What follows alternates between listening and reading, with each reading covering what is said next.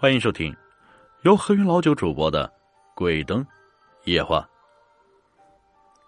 那还是我以前上班的时候，有次公司有个发布会，请了几百个重要的客户来，公司在五星级酒店给客户安排的住宿，我负责在酒店前台接待客户，帮助他们办理入住。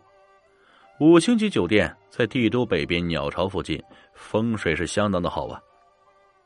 酒店的设计当然也是经过专业设计，非常旺风水。这些客户啊，都是各个公司的老总，身家上亿的人，本身的命格都非常好，要不也做不出来那么大的事业。到下午的时候，来参加的宾客基本都已经安排完入住，只有零星的客人陆续到来。这时候，酒店的旋转门转了起来，一个四十岁左右的中年男人走了进来。他一进来，我就感觉到酒店大堂里的气氛有了微妙的变化。这种感觉，只可意会不可言传。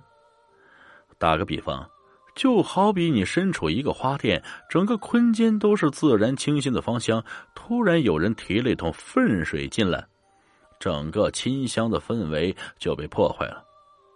那个人进来之后就是这样。大唐祥和的氛围被扰乱了，我不由多看了他几眼。只见他浑身围绕一团黑雾，用我们的话说，就是邪气。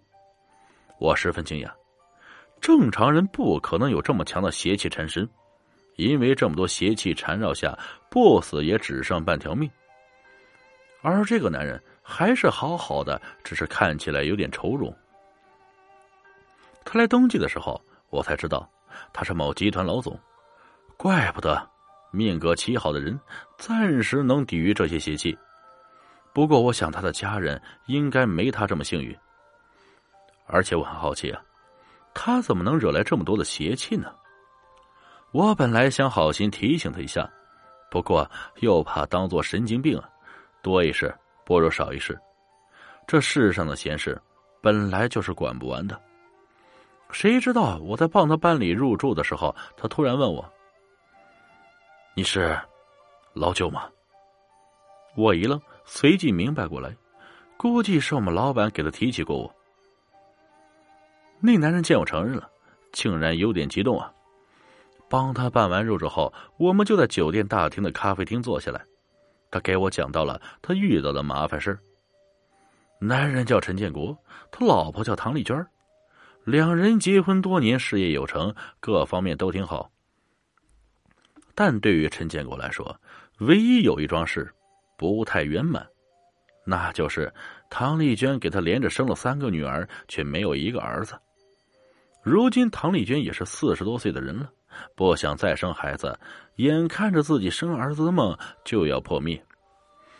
说到这里，陈建国有点不好意思的顿了顿。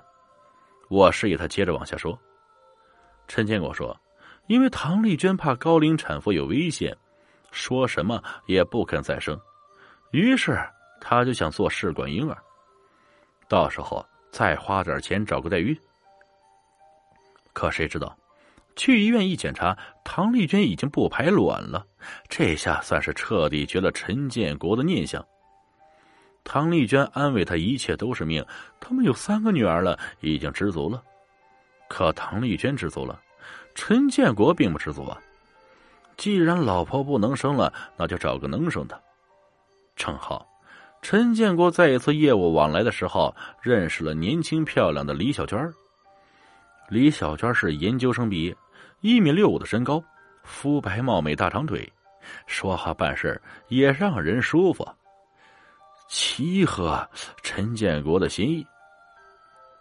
陈建国虽然年纪大点但是保养的好啊，平时又经常锻炼，看起来比实际年龄要年轻。更重要的是，有成功男人身份的加持，很容易就把李小娟追到了手。陈建国承诺，只要李小娟给他生了儿子，他立马就跟唐丽娟离婚，将她明媒正娶回来。李小娟的肚子也很争气，跟陈建国在一起不到两个月就怀上了。等过了五个月，陈建国安排李小娟做了一次 B 超，看出来是个儿子。陈建国激动的跟个毛头小子一样，抱着李小娟是亲了又亲呢。这李小娟现在就是他陈家的功臣，趁着陈建国高兴，李小娟撒娇说：“现在住的地方太闹了，不利于养胎。”陈建国立刻着手买了套别墅啊，为表示感激，特意写的李小娟的名字。那栋别墅是早就装修好的，拎包入住。李小娟收拾收拾就搬了过去。厄运就是从搬进别墅之后开始的。李小军现在怀着儿子，千金之躯，没几个人伺候着肯定不行啊。陈建国专门给他配了三个保姆，一个司机，另外加一个保安。陈建国自己也是长期住在那里，都不怎么回家，一心憧憬着儿子出生，就跟李小娟组成新的家庭。后来，他忍不住把自己快有儿子的事情偷偷告诉了自己的父母。父母跟他一样，盼孙子盼的都要魔怔了。只不过呢，唐丽娟比较强势，陈建国的事业有唐丽娟一半的功劳。公公婆婆也不敢给他脸色看。现在听儿子说外面找了个小的给怀了儿子，老两口虽然觉得有点不妥，但很快。要抱孙子的喜悦，嗨！收拾收拾，也瞒着唐丽娟从老家赶了过来。虽说孙子还没出来，过来看看肚子也高兴啊。不知道是不是乐极生悲啊，很快便出事了。先是一个保姆无缘无故的死了，说是突发心肌梗塞。可保姆家人说，他从来没有这方面的毛病。堵在别墅门口闹了好几天，狮子大开口索要一百万。陈建国呢，怕刺激到李小娟，只得赶紧忍痛赔钱了事。别看陈建国挺有钱，但白手起家的人懂得赚钱的辛苦，无缘无故赔这么一大笔钱也是肉痛。然而这仅仅是个开始，陈建国跟李小军的家里开始出现各种奇怪的事情。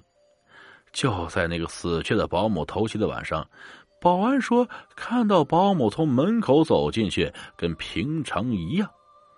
开始他还没反应过来，过了几分钟后才感觉后背发凉，因为想起来这个保姆已经死掉了。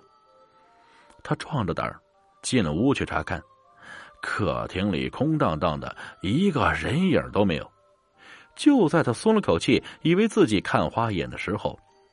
突然觉得不对劲，屋子里有一股奇怪的味道。他仔细闻了闻，是血腥味然后就看见地上一串湿漉漉的红色脚印。保安心里弦儿已经紧绷了，但还是蹲下去查看了一番，甚至沾了一点那脚印的红色液体闻了一下，是鲜血无疑。